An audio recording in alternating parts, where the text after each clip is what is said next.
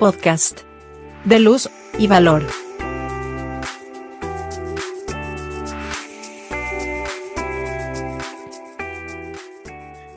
Hola, muy buenas. Sean todas y todos muy bienvenidas a una nueva edición del podcast de Luz y Valor de la Fundación Paniamor. Hoy nos acompaña la psicóloga Nayoría de Sanz Cubillo, especialista temática en Niña Ciudadana, quien nos hablará acerca de los ambientes de cuidado. Muy bienvenida, Nayoría. Hola, William. Un saludo y un saludo a todas las personas que nos escuchan. Muchas gracias, Nayo. Eh, por favor, ¿podría contarnos, por favor, de qué se trata este nuevo proyecto que está realizando la Fundación Payamor, Ambientes de Cuidado? Sí, este proyecto nace eh, y, se, y en él se condensan como un montón de proyectos que hicimos antes en el programa Niña Ciudadana, como los proyectos de crianza respetuosa, eh, presencia plena, ambientes saludables. Lo que nosotros queremos es que esta, este término de ambientes de cuidado esté en boca de las personas que tienen un rol de cuidado con niñas y niños e incluso de las niñas y los niños. ¿Por qué? Un ambiente de cuidado es cualquier lugar en el que se encuentren niñas y niños y en el que además se promuevan condiciones para que estos y estas puedan desarrollar su potencial de salud y bienestar al máximo. Entonces, digamos, puede ser la casa, puede ser el centro educativo o puede ser, por ejemplo, el parque de la comunidad, siempre y cuando ahí las personas adultas en conjunto con las niñas y los niños piensen y actúen en pro de la salud. Muchas gracias, Nello, por esa primera presentación, pero bueno, nos queda una duda, ¿en qué, ¿en qué se puede diferenciar de otros espacios en donde se pueda, por ejemplo, cuidar de la salud de las niñas y los niños? Sí, yo creo que una clave o un aspecto novedoso de este proyecto de ambientes de cuidado que estamos desarrollando es el concepto de salud que traemos eh, en este proyecto porque ese concepto tiene implicaciones para cómo pensamos un ambiente de cuidado. Entonces, voy a tratar de explicar. Desde el programa Niña Ciudadana, vemos el concepto de salud como un concepto multidimensional. ¿Esto qué quiere decir? Que tiene varias facetas o varios puntos claros. El primero es que la salud es un derecho. Esto quiere decir que todas las niñas y los niños tienen derecho a desarrollar su potencial de salud. Y además que es responsabilidad de nosotras, las personas adultas, garantizar que ese derecho se cumpla. Entonces, los ambientes de cuidado los pensamos como ambientes en donde las personas adultas estamos luchando por garantizar ese derecho. La segunda clave es que la salud es un producto social y esto a mí me pareció muy importante cuando lo empezamos a trabajar. ¿Por qué? Porque es muy importante que tanto las personas adultas como las niñas y los niños entiendan que la, salud no solo depende de las decisiones que yo tomo día a día, sino que la salud depende también de las condiciones en las que yo vivo. Si yo por ejemplo, elijo o trato de elegir alimentos balanceados y saludables, pero resulta que el lugar en el que yo vivo, los alimentos son muy, muy, muy caros y solo puedo acceder a, a algunos, entonces eso va a perjudicar mi salud, aunque yo esté tratando de tomar decisiones individuales en pro de mi salud. Por eso es que cuando hablamos de ambientes de cuidado, no solo hablamos de las decisiones personales que toma la mamá, el papá, la docente, la niña o el niño, sino de alianza de estas personas con entidades de su comunidad, con el gobierno, con empresas, para pensar también en estos aspectos más grandes que influyen en nuestra salud. Y el tercer y último elemento, digamos, de este concepto de salud es que la salud es un recurso personal. Y esto también es importante que lo comprendamos nosotras también para después ayudar a las niñas y los niños a comprenderlo. Y quiere decir que la salud es un recurso que tenemos para nuestro desarrollo. Y hay que verlo así, como un recurso, como algo preciadísimo. En este sentido, las niñas y los niños aprenden a cuidarse, no por obediencia, sino porque aprecian mucho su salud y entienden cuáles son las cosas o las acciones que les llevan a gozar de salud. Y a esto le llamamos prácticas de salud reflexivas. ¿Qué quiere decir precisamente esto? Es lavarse los dientes, pero no porque si no lo hago me castigan, sino porque entiendo que la salud de mi boca es súper importante. Y entonces quiero cuidar. Entonces por eso yo creo que una de las cosas distintivas de este proyecto es ese concepto de salud, que nos hace considerar importante la participación no solo de las personas adultas que tienen un rol de cuidado, sino también de otras personas u entidades y por supuesto la participación de las niñas y los niños en estos ambientes que buscan la salud y el bienestar. Qué interesante la Yoribe, todo este concepto que busca precisamente la participación de las niñas y los niños en el desarrollo de sus espacios. Precisamente eh, viendo lo que decía en la página de Ambientes de Cuidado, que se encuentra en nuestro sitio web www.pariamor.org, nos indica que habla de, diferentes espacios para la participación de las niñas y los niños. ¿Nos puede contar un poco de esos espacios?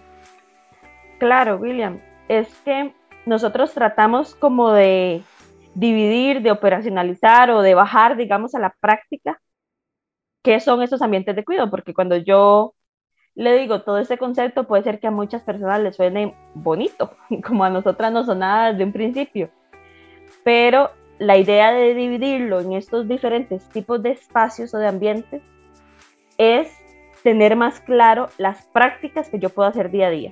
Entonces nosotras decimos que los ambientes de cuidado se componen de ambientes para estar, hacer y ser. Entonces son ambientes en los que las niñas y los niños pueden estar seguras y seguros, pueden hacer cosas por sí mismas y también pueden ser ellas y ellos mismos. En la página de la Fundación Pan y Amor, como usted mencionó ahorita, en la sección de ambientes de cuidado, hay un documento para cada uno de estos ambientes, en donde se enumeran un montón de acciones que podemos hacer en conjunto eh, con las niñas y los niños para potenciar estos tres tipos de ambientes. Nayuri, una vez más, suena muy interesante todo esto, pero tal vez es un poco abstracto para la mayoría de, las personas. A mí mismo me cuesta un poco entender de qué se trata un ambiente para estar. Se supone que siempre estábamos en, donde estamos. Eh, ¿De qué se trata un espacio para estar, por favor? Claro, voy a poner ejemplos porque precisamente eso es lo que tratamos como de definir en este proyecto. Entonces, yo muchas veces cuando trato de explicar esto les digo a las personas que los ambientes para estar son ambientes en los que las niñas y los niños salen en una pieza. O sea que no me les falta nada. Esto es tanto física como emocionalmente. Entonces, son espacios que no tienen riesgos físicos y en donde tampoco hay ningún tipo de violencia, por lo que las niñas y los niños pueden estar seguros emocionalmente. Con esto de los riesgos, quiero también aclarar que hay ciertos riesgos que las niñas y los niños pueden manejar, pero hay otras cosas que las personas adultas sabemos que es mejor no jugárnosla, como decimos. Entonces, por ejemplo, eh, si yo estoy en un ambiente en donde hay niñas y niños que están aprendiendo a caminar, hay ciertos riesgos que más bien potencian su desarrollo, como que haya alguna grada por ahí y entonces yo sé que ellos van a practicar subir y bajar esa grada, ya sea gateando o cuando ya están caminando. Pero por ejemplo yo voy a tratar de quitar o de proteger esquinas que tengan un pico o un filo para que puedan entonces desarrollarse sin ese peligro que ya sí es demasiado y que más bien perjudicaría su salud. Eh, otro ejemplo que tal vez eh, a mí me parece siempre muy pertinente es el de alimentarnos, William, porque yo no sé si usted sabía, pero cuando comemos se ha comprobado que si no estamos en un ambiente emocionalmente seguro, en un ambiente sensible, de respeto, con la menor cantidad de estresores posibles o en donde no haya un estrés tóxico, si no estamos en un tipo de ambiente como estos de cuidado, no, nuestro cuerpo no va a absorber los nutrientes. Entonces, yo no sé qué le gusta comer a usted. Digamos que, por ejemplo, Willy, ¿cuál es su fruta preferida? Eh, a mí me gusta mucho el banano y la sandía. Ok, entonces digamos que eh, a usted le gusta mucho esas dos frutas y que además eh, en la casa en la que usted vive hay un niño o una niña al que le gusta también la manzana. Entonces digamos que nosotros tratamos de conseguir bananos, sandía y manzana, que son además alimentos que nos nutren. Pero si cuando nos sentamos a comer eh, hay gritos para arriba y para abajo, o obligamos a esa niña o ese niño a comerse el banano, que es una que no le gusta, esa niña o ese niño no va a recibir los nutrientes de esa comida. Por eso decimos que un ambiente para estar es un ambiente seguro tanto física como emocionalmente. Y como les decía, pueden ver muchos más de estas prácticas que podemos llevar a nuestras casas o a nuestros lugares de trabajo día a día en los documentos que tenemos en la página de la Fundación Panema esto del ambiente para estar, como decías al principio, un ambiente del que las niñas y los niños salen en una sola pieza, tanto física como emocionalmente. Pero bueno, ¿qué es un ambiente para hacer? ¿Qué es lo que hacen las niñas y los niños en un ambiente para hacer? Sí, porque un ambiente para estar, digamos, que sea seguro física y emocionalmente, solo la base. Pero necesitamos también que las niñas hagan y que puedan hacer por sí mismas este es un concepto al que le llamamos autonomía progresiva. ¿Por qué? Porque queremos que desarrollen las habilidades que necesitan para la vida. Y esto sabemos que lo hacen poquito a poco. Entonces, en los ambientes de cuidado, además de esta seguridad emocional y física, buscamos que si yo lo que quiero es que las niñas y los niños se laven los dientes, ver qué cosas están tanto en el ambiente físico, en el mobiliario, como en el ambiente emocional, para que ellas y ellos puedan llegar a hacer eso eventualmente solas y solos. Entonces, por ejemplo, si yo estoy hablando de lavarme los dientes y yo tengo un lavatorio en la casa o en el preescolar muy alto, en el que las niñas y los niños no llegan y yo tengo que estar siempre alzándolos para que puedan lavarse los dientes, entonces, esto tal vez es uno de los factores que perjudica su autonomía. Entonces voy a buscar, no sé, un banquito plástico que ellos puedan jalar y entonces ya lleguen al lavatorio. Y además de eso, como decía antes, que esto lo hagan porque entienden la importancia de lavarse los dientes y no porque si no eh, los premio o los castigo. Esto, por ejemplo, cuando hablamos de lavarnos los dientes, que es algo más relacionado como con nuestra salud física. Pero también podemos pensar en ejemplos de ambientes para hacer enfocados en nuestra salud mental o en nuestras relaciones, que es una parte muy importante de la salud también. Eh, y, y, un ejemplo que se me viene a la cabeza con esto es si yo estoy con un grupo de niñas y niños, por ejemplo, en un centro de cuidado, y veo que hay un conflicto. Digamos que entre dos niñas se hizo un conflicto porque quieren el mismo juguete.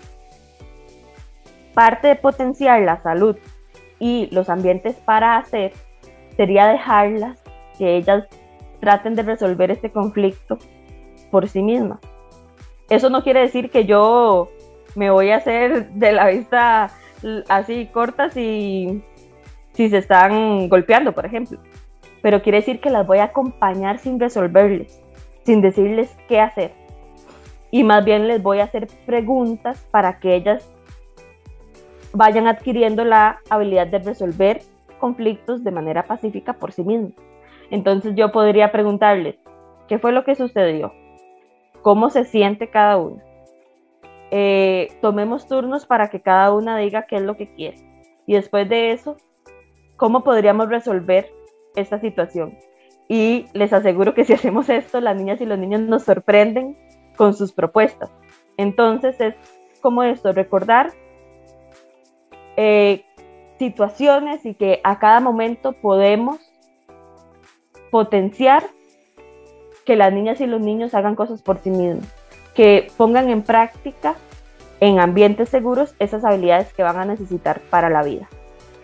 Y básicamente esos serían ambientes para estar. Hay muchas otras cosas que podemos hacer y como les decía, una vez más, pueden revisar los documentos que en realidad son de todas y todos ustedes para que, para que potenciemos estos ambientes para hacer gracias María por hacer esta invitación de nuevo a sitio web de Fundación Paniamor, www.paniamor.org para reportar todos estos documentos.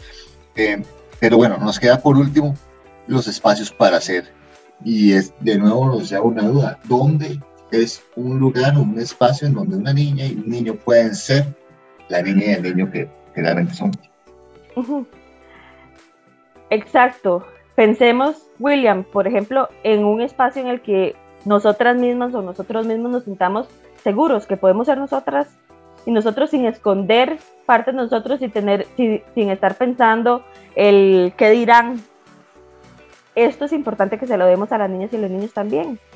¿Y cómo podemos darle? ¿Cómo podemos darles esta aceptación, esta escucha, esta, este, esta pertenencia? Yo creo que esto se lo podemos dar primero escuchándoles y después validándoles.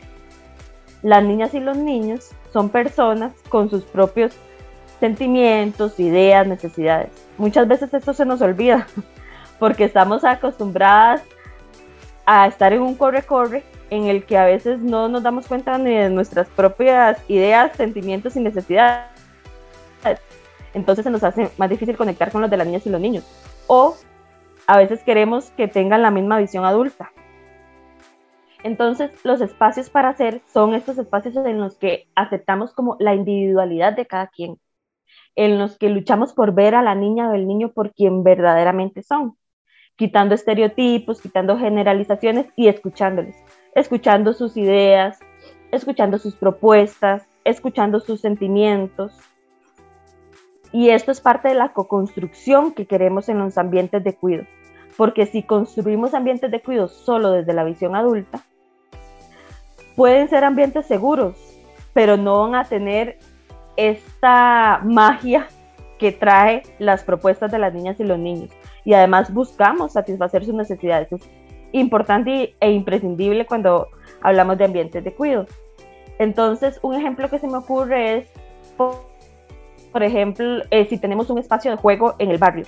Entonces, digamos que esos típicos espacios en los que hay un playcito, un tobogán, unas hamacas si nos ponemos a planear este ambiente pensando solo en las necesidades adultas y solo desde la visión adulta, puede ser que tengamos un espacio bonito, pero que las niñas y los niños al final se aburran. Sí, cuando planeamos este espacio, abrimos eh, campo para escuchar las propuestas de las niñas y los niños, les aseguro que tendríamos un espacio totalmente diferente si además cuando ya tenemos este espacio que incluye las ideas de las niñas y los niños, pero además les invitamos a cuidarlo, les aseguro otra vez que tendríamos un espacio totalmente diferente. Entonces los ambientes para hacer buscan eso, esa construcción y ese incluir siempre a las niñas y los niños. Excelente, excelente. Es muy interesante todo lo que nos habla acerca de estos ambientes para estar, ambientes para hacer y ambientes para hacer, para promover estos espacios saludables de las niñas y los niños hablando de una salud pues mucho más extensa, no solamente el cuidado del cuerpo, sino el cuidado también de la salud mental de las niñas y los niños que son conscientes, que sean conscientes de su propia salud como un recurso.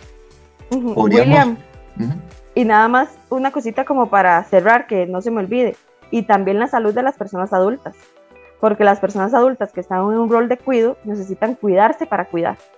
Entonces esto tal vez es importante también tenerlo en cuenta.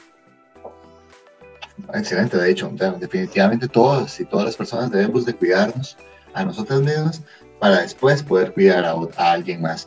Em, no sé si quisieras dar algunos tips breves de consejos para poder incorporar estos ambientes de cuidado en nuestras propias vidas.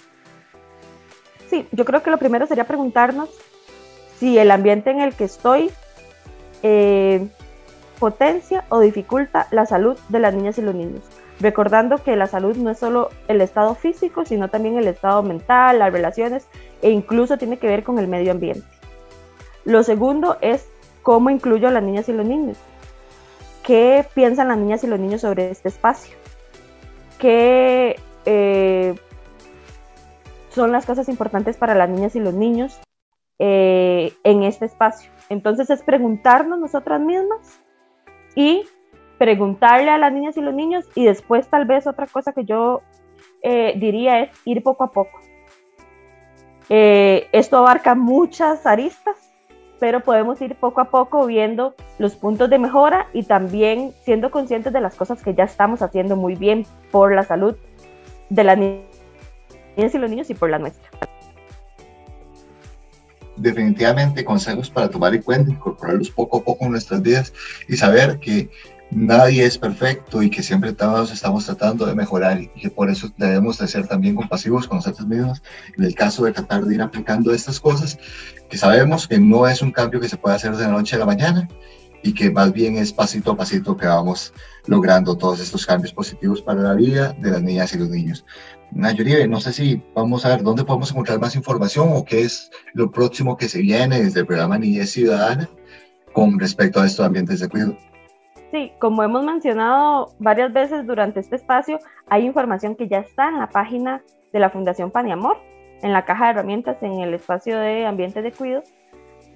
Pero además vamos a tener el próximo mes de abril una campaña en redes sociales, en donde vamos a compartir mensajes relacionados con los ambientes de cuidado y también experiencias que han tenido otras personas poniendo en práctica estos ambientes de cuidado. Entonces les invitamos a seguir las redes de la Fundación Paniamor para también obtener esta información. Perfecto, Anjulie, muchísimas gracias. Tal como lo dice nuestra especialista temática, eh, este mes de abril vamos a tener la campaña dirigida a ambientes de cuidado para poder potenciar y promover este tipo de espacios en la vida de todas las personas y sobre todo de todas las niñas, los niños de Costa Rica y de las regiones que nos siguen. Eh, muchas gracias por haber participado una vez más, Nayuri, en este espacio podcast de Luz y Valor de Fundación Amor. Y a todas y todos, nos vemos hasta la próxima. Muchas gracias. Hasta la próxima.